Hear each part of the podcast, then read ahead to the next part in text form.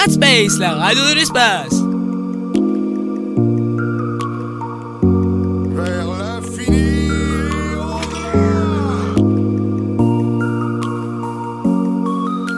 Salutations, je suis Buzz Éclair et je viens en paix. Radspace, la radio des rangers. Bonjour à tous et bienvenue dans une nouvelle émission de Radspace. Donc aujourd'hui est un jour exceptionnel pour nous car nous accueillons Madame Le Pellec Muller, autrement dit Madame le nouveau recteur de l'Académie de Rennes. Je ne peux pas tout faire tout seul, c'est pour cela que j'accueille Ranger John et Ranger Park. Bonjour Bonjour les filles, vous avez préparé des questions alors je vous laisse les poser. Merci. Donc, euh, pourquoi avez-vous choisi notre radio? Bah, Écoutez, j'ai choisi votre radio parce que sur les 180 médias euh, qui aujourd'hui euh, sont partagés par les 620 000 élèves de l'Académie, euh, des journaux, des web radios, 40 web radios, on m'a dit qu'ici, il se passait beaucoup de choses. Donc je suis très très curieuse et puis nous avons la chance de pouvoir profiter pour cette semaine de la presse et des médias de monsieur le rédacteur en, chef délégué de C'est West exact. France. Et euh, j'ai- j'apprécie énormément le travail que nous menons de coopération avec euh, les médias, avec des journalistes qui peuvent, euh, je dirais, partager avec nous euh, une éthique sur la question euh, de l'information, du rôle des médias. Et euh, je me suis dit que c'était une belle aventure euh, à mener avec vous sur cette matinée pour pouvoir interagir sur tous ces sujets qui sont des sujets importants pour notre démocratie. Donc, vous avez, été, vous avez été nommé recteur de l'Académie de Rennes il y a quelques, quelques semaines. Est-ce que vous pouvez nous en dire plus euh, sur votre parcours? Alors très rapidement, euh, j'ai toujours eu euh, chevillé au corps euh, cette idée de, de me mettre au service du collectif, au service bah, d'un service public d'éducation. Euh, ce qui fait que dès que je suis devenue euh, enseignante, d'abord j'ai été enseignante dans le second degré, certifiée agrégée. euh, j'ai eu le souci de m'intéresser à des élèves qui ont des besoins particuliers. J'ai eu le souci, quand je suis rentrée à l'université, de former les futurs professeurs. Et puis j'ai pris très rapidement des, responsabilités collectives dans les instances, euh, en tant que direction. Donc j'ai été directrice du FR, directrice de laboratoire, euh, d'école doctorale et euh, vice-présidente d'université. Et puis tout ce parcours a fait que j'ai pu être sollicitée et qu'on m'a proposé d'avoir une belle expérience dans l'Académie Versailles sur tout ce qui est organisation de l'enseignement supérieur par le recteur de l'époque. Et puis, euh, ça m'a permis petit à petit d'être sollicitée pour pouvoir devenir euh, recteur. Et j'ai un parcours qui m'a conduit dans trois magnifiques régions avec euh, des enjeux extraordinaires pour le système éducatif et l'enseignement supérieur. L'Alsace, puisque j'étais recteur de l'Académie de Strasbourg, puis l'Occitanie, où j'ai été recteur de l'Académie de Montpellier. Puis là, j'ai vraiment voilà, une chance extraordinaire d'être dans cette terre de Bretagne, terre de solidarité, d'un humanisme très très fort, euh, d'un collectif qui joue un rôle important. Euh, et donc, je suis très très heureuse d'être ici. Ça fait un joli parcours tout ça. On a vu euh, dans votre parcours que vous vous intéressez au sport. Est-ce que euh, vous faites un, un rapport entre le sport et les médias à l'école? Alors, s'il fallait euh, peut-être euh, faire, un, faire un lien, euh, je le verrais du côté des, valeurs. Euh, le sport, les activités artistiques euh, m'intéressent euh, par les valeurs euh, qu'on peut y retrouver, que ce soit dans les sports collectifs, euh, les sports individuels, les valeurs d'engagement, euh, de dépassement, mais en même temps aussi de solidarité, je l'ai dit tout à l'heure. Mais aussi euh, cette idée que euh, quand on, est dans des sports, hein, euh, lorsqu'on est dans de la compétition, ce qu'il y a d'intéressant aussi, c'est de voir à l'intérieur de cadres qui sont définis par des règles qui permettent en fait que les rencontres bah, au fond, permettent d'avoir une inégalité de résultats, mais en ayant une égalité des chances au départ, eh bien, ce cadre réglementaire, on l'utilise justement pour se dépasser, pour que l'affrontement ait ses règles dans le respect des autres. Et donc ces questions de, valeurs éducatives qui sont euh, véhiculées par le sport, euh, on va les retrouver, euh, si je dois faire à un moment donné un lien avec les médias au sens éducatif du terme, on va le retrouver sur ces questions en effet d'éthique, de valeurs de la République que nous devons à tout moment faire vivre au quotidien de manière très concrète avec évidemment euh, des grandes valeurs autour de la fraternité, euh, autour de l'égalité, de la liberté, mais on voit bien euh, dans le quotidien ce que cela signifie d'exigence dans les rapports entre les individus, entre les personnes. Donc je verrai bien ce lien, et puis peut-être, parce qu'on parle de médias et que nous avons un journaliste à côté de nous, c'est aussi le rôle des journalistes sportifs, par exemple, à travers des événements, de magnifier euh, ce rôle éducatif, ces valeurs qui sont partagées euh, dans des affrontements, mais qui sont des affrontements médiés par des règles, euh, dans lesquels on, a un respect profond à la fois des autres, de l'autre équipe, et en même temps aussi, par exemple, des arbitres. Donc vous disiez tout à l'heure que vous veniez de l'Académie de Montpellier. Que pensez-vous de l'Académie de Rennes? Quels sont ses faiblesses et ses points forts? Alors, euh, l'Académie de Rennes est, reconnue euh, comme une académie dans laquelle on a un système éducatif de très très grande qualité, euh, où on réussit particulièrement bien. moi, je dis toujours, il faut toujours aller voir derrière ce que cela sous-tend.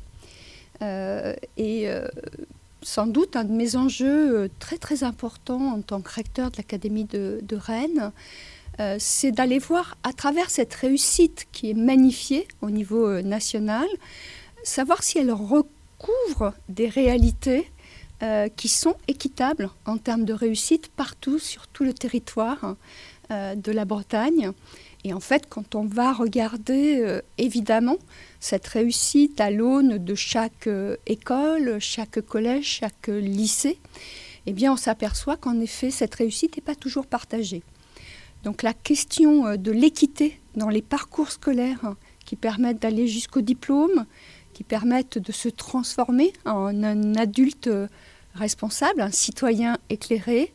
Voilà, voilà un enjeu particulièrement important. Et puis c'est une terre, en dehors euh, de ce que je disais tout à l'heure, où le service d'éducation est partagé entre le public, le privé, nous avons des composantes, par exemple, fortes en langue et culture régionale. Donc nous avons des spécificités qu'il s'agit évidemment euh, de porter pour permettre à chacun de nos élèves, à chacune de nos élèves, de trouver la voie vers son excellence euh, personnelle, sa propre excellence, qui l'amène, qui le mène euh, jusqu'à la réussite. Quels sont les sujets prioritaires que vous allez travailler? Alors nous avons évidemment euh, un recteur, c'est, représente, euh, représente les ministres, puisque j'ai deux ministres euh, de tutelle, le ministre de l'Éducation nationale et la ministre de l'Enseignement supérieur, la Recherche et l'Innovation. Donc en tant que représentant des ministres et en tant qu'administrant un territoire qui s'appelle l'Académie, je porte, alors avec toute une équipe, je porte évidemment l'ambition euh, des priorités euh, nationales. Et vous le savez, dans ces priorités, euh, nous avons bah, tous les sujets autour de ces chances équitables de réussite. il faut d'abord les mettre en œuvre là où tout débute, par exemple dans le premier degré. à l'école maternelle, à l'école élémentaire, aux cours préparatoires, pour offrir à chacun les possibilités d'avoir les connaissances et les compétences qui lui permettront à la fois d'aimer le rapport au savoir, aimer aller à l'école, et puis de s'épanouir à la fois dans la connaissance et dans le partage des valeurs. Euh, nous avons aussi euh, évidemment des enjeux très très forts autour du, du collège, euh, ce qu'on appelle un peu le socle commun qu'on a à partager entre l'école et le collège, cette partie de l'école obligatoire qui doit pousser chacun le plus loin possible. Et puis bien sûr, ensuite, cette diversité de voix qui va permettre, à travers la diversité des voies de lycée, de pouvoir obtenir euh, son baccalauréat et puis de se lancer le défi de l'élévation du niveau de qualification en ayant vers l'enseignement supérieur. Donc nous avons ce sujet de l'accès au supérieur, euh, un accès plus transparent dans lequel on est mieux accompagné en tant que lycéen, où la question de l'orientation est vécue de manière plus apaisée, et puis un accès dans le supérieur qui est très transparent. Euh, à travers euh, ce parcours sup, cette plateforme euh, qui permet de mieux appréhender les projets des lycéens pour savoir un petit peu quelles sont leurs chances de réussite dans cet accès au supérieur. Donc c'est bien d'accéder, mais c'est mieux de réussir. Donc il y a tous ces, sujets de priorité nationale. Et puis, comme je l'ai dit tout à l'heure, vous savez, nous sommes dans des, moments euh, qui interroge le rapport au savoir avec la transformation numérique, avec le poids de l'intelligence artificielle, euh, du numérique, de, l'ère digitale. Et nous devons avoir euh, une grande mobilisation pour permettre à, notre système éducatif, à notre école, d'être une école du 21e siècle et de relever ce défi d'un rapport au savoir qui est différent. C'est pas moins d'écoles, c'est pas moins d'enseignants, c'est toujours autant d'écoles et d'enseignants, mais dans une dynamique de transformation euh, pédagogique euh, pour qu'on se mette euh, dans une dynamique forte de cette école du 21e siècle à l'ère numérique. notre, dernière notre, dernière émission pardon, était sur le harcèlement sexiste et les mm. différences hommes-femmes. quelle est votre opinion sur ce sujet? Alors d'abord, c'est une très très grande détermination. une grande détermination sur la question que euh, dans notre société, une société euh, démocratique, ce qui est important, c'est de lutter contre toutes les formes de discrimination. Évidemment, euh, en débutant par l'école, toutes les formes, je dis bien toutes les formes de discrimination, et en même temps toutes les formes de violence, puisque souvent les discriminations s'accompagnent de violence. qu'elles soient, je dirais, selon son appartenance, selon son aspect physique, euh, selon qu'on réussisse plus ou moins bien euh, euh, dans la classe, qu'on soit un leader, et selon évidemment qu'on soit fille ou garçon. Et cette question du rapport entre les, femmes et les hommes est un sujet central de nos sociétés, dans lequel la question des violences est un sujet très important parce qu'il peut passer à la fois par des manifestations visibles, et trop souvent encore par des manifestations qui ne le sont pas et qui sont autant de violences qui semblent ordinaires et, qui passent, je dirais, un peu sous notre vigilance à travers des mots blessants, à travers des regards.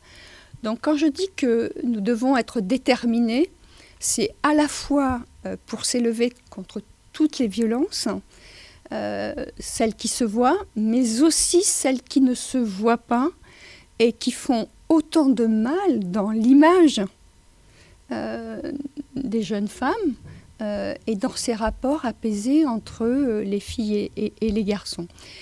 Et puis bien sûr, la question de l'égalité, c'est aussi la question du parcours scolaire, mais c'est aussi vrai pour les garçons que pour les filles. La question du parcours scolaire, nous devons tous avoir des ambitions multiples. Et, la question de l'orientation, par exemple, est un sujet euh, particulièrement euh, important, qui fait que bien souvent, les jeunes filles ferment leur possibilité de choix.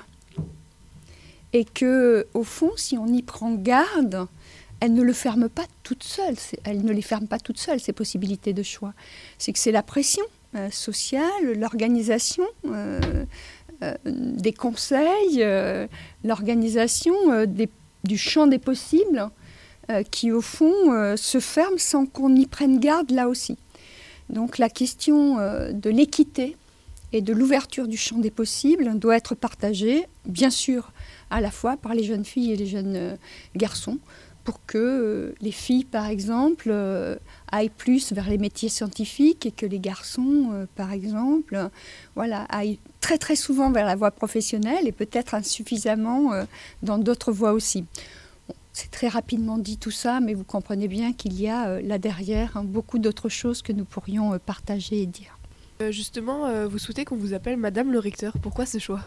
Alors en fait, c'est simplement que j'ai débuté très très il y, a, il y, a, quand même quelques années, à un moment où la question de, la terminologie rectrice n'était pas euh, à l'œuvre. Donc euh, j'ai pris un peu des habitudes, euh, mais il ne faut pas voir dans cette idée. Donc j'emploie en fait les deux, hein, recteur, rectrice, tout simplement parce que j'avais des habitudes et qu'elles se retrouvent.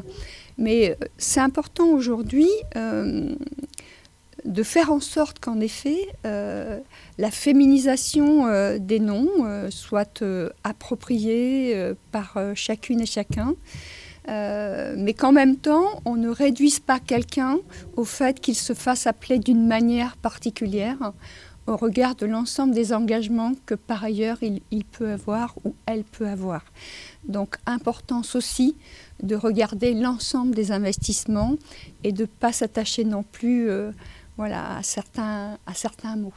Eh bien, merci beaucoup, du coup, Madame le recteur et les filles. Donc, euh, restez là, les filles, car cette semaine, c'est la semaine de la presse. Donc, nous accueillons un journaliste de chez Ouest France. Bonjour, monsieur Grandmet. Bonjour. Est-ce que vous pouvez nous présenter votre métier en quelques mots, s'il vous plaît?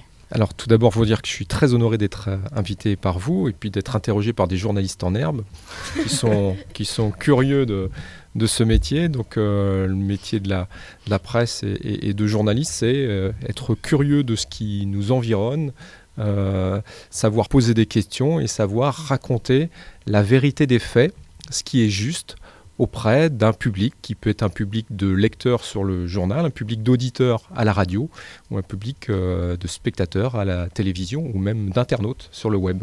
On a une question pour tous les deux. Quel est votre avis sur la presse à l'école? Alors, euh, je, vais, je, vais, débuter là-dessus. Euh, donc, euh, me dire, savoir que c'est indispensable, c'est vraiment indispensable, et surtout dans le, dans le monde qui est vraiment en mutation aujourd'hui.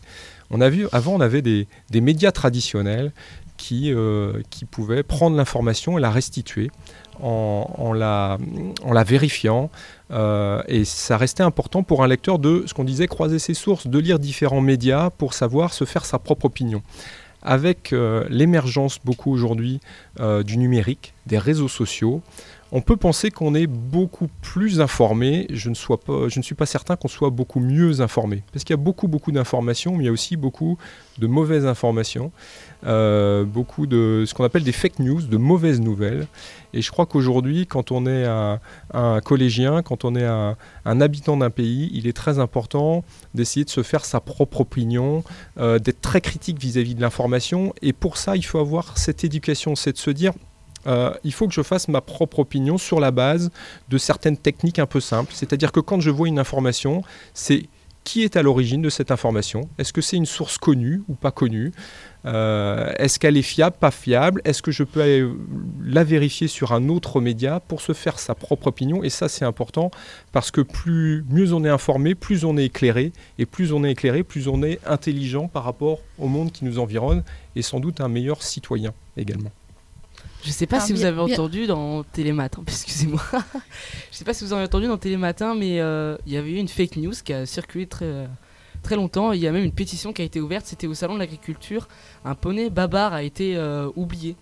Donc euh, tout le monde y avait vraiment cru et en fait ça s'est révélé que c'était une fake news. D'accord. Alors, un poney babar, ça c'est une vraie info. Sur ce sujet, euh, sur ce sujet, à la fois évidemment, je partage hein, pleinement euh, ce que vous venez de dire. Hein. Euh, dans une société du tout info, dans une société de l'information sur les chaînes en continu, on voit bien l'importance qu'il y a pour vous d'apprendre la démarche scientifique qui permet de vérifier les sources. qui permet de faire la différence entre de la manipulation, euh, entre ces fake news et puis euh, la réalité euh, du croisement qu'on peut avoir sur de l'information qui a été vérifiée, mais qui vous permet à vous de vous construire quand même en tant qu'individu une opinion, une opinion, mais qui a été construite à travers des argumentations précises. dans le même temps, moi je trouve que, que ces questions de, de médias euh, à l'école euh, sont importantes parce que elles vont vous apprendre à aussi décrypter, décrypter des articles, euh, décrypter des interviews, décrypter des images. Le rapport à l'image aussi est quelque chose d'important. Travailler avec des photojournalistes vraiment euh, est d'une voilà, grand intérêt pour, euh, pour nos élèves. mais c'est aussi pour vous les opportunités de pouvoir créer vos propres informations en appliquant cette démarche scientifique de vérification. Mais c'est aussi, on le sait bien, enfin moi je vous écoute depuis tout à l'heure, je suis sûre que vous n'êtes plus les mêmes euh, avant cette expérience de web radio et maintenant sur la question de la maîtrise de la langue, sur la question de l'esprit de synthèse, euh, sur cette estime de vous-même aussi parce que vous avez réussi à être à l'aise. Au départ, on sait bien qu'on est un peu emprunté. Et puis petit à petit, euh, la clarté de, ce que j'ai à dire, le fait que, alors il faut être concis, depuis tout à l'heure je vais parler de confusion, mais on voit bien que j'ai encore beaucoup de progrès à faire. Euh, le fait de pouvoir faire passer un message, tout ceci vous permet de bien maîtriser la langue française, de maîtriser les formulations, et puis euh, enrichit à la fois vos apprentissages, je dirais, pluridisciplinaires, et en même temps, sincèrement, cette question de l'estime de soi est un sujet fondamental qui vous permet que de, voir à chaque moment que vous réussissez à relever des défis euh, et que vous êtes de plus en plus à l'aise voilà, dans cet exercice. Donc pour moi, je vois aussi ces aspects-là en dehors de l'ensemble des autres aspects qu'on a pu partager euh, jusqu'à présent. Complètement. Merci. Et donc, euh, une question pour vous, Monsieur Grosmaître. quelle différence faites-vous entre les journalistes professionnels tels que vous et nous, des journalistes en herbe Bonjour un petit peu d'expérience peut-être. Mais euh, je le répète, la, qualité fondamentale d'un journaliste, c'est la curiosité et, c'est le fait d'avoir un esprit critique. Et ça, c'est très important. Alors après, qu'on ait une carte de presse, pas une carte de presse, c'est vrai que moi j'ai une carte de presse. Quand on a euh, plus de 50% de son activité qui est liée à la pratique du journalisme, on peut avoir une carte de presse. Donc la différence entre vous et moi, c'est que j'ai une carte de presse, vous n'en avez pas, mais vous êtes potentiellement des porteurs de, cartes de presse, ça peut ça peut peut-être venir, et puis en plus je trouve que vos questions sont, pertinentes.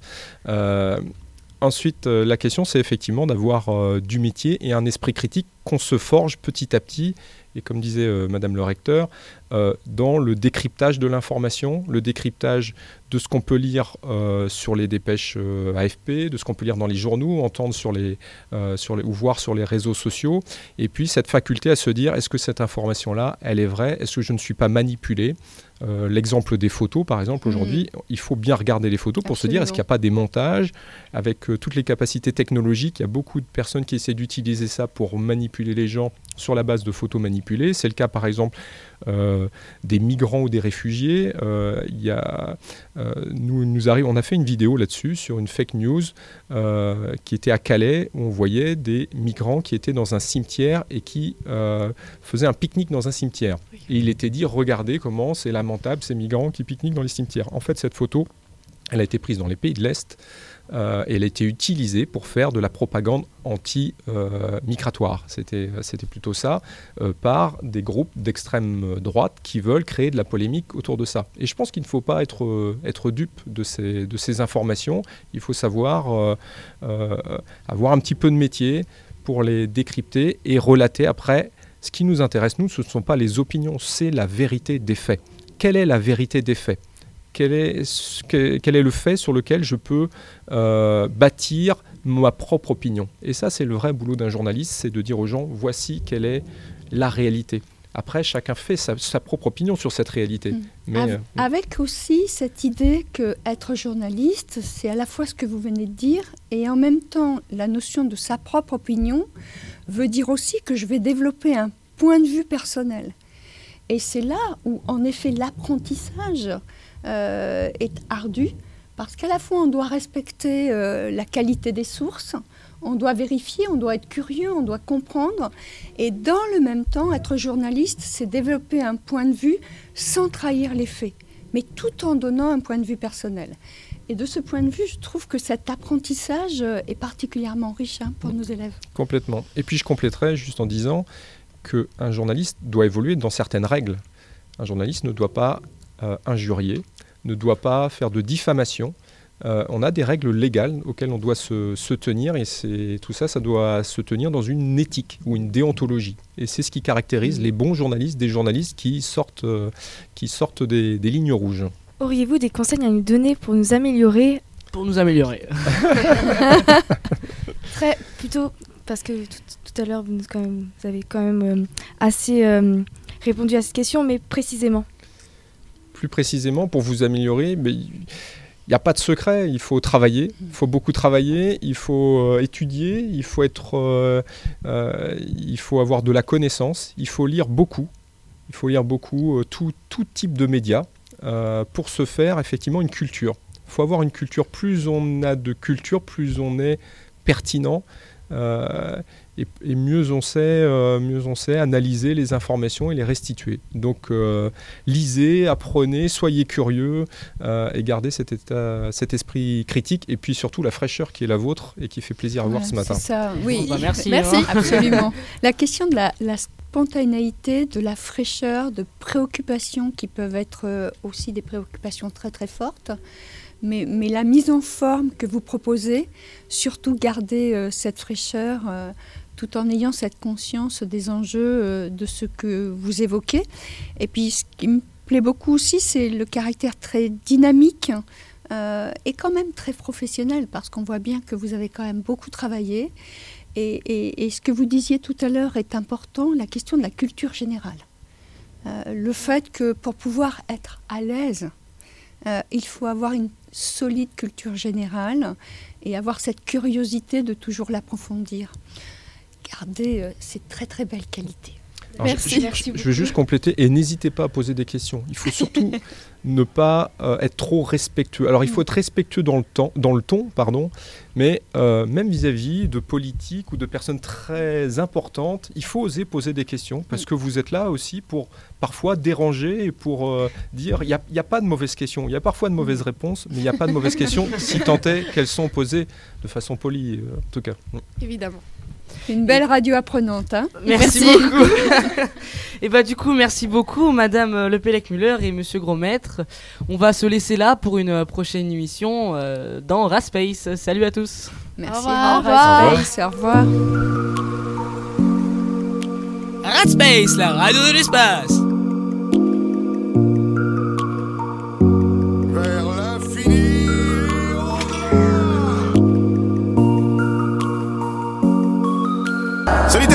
Je suis Buzz Éclair et je viens en paix.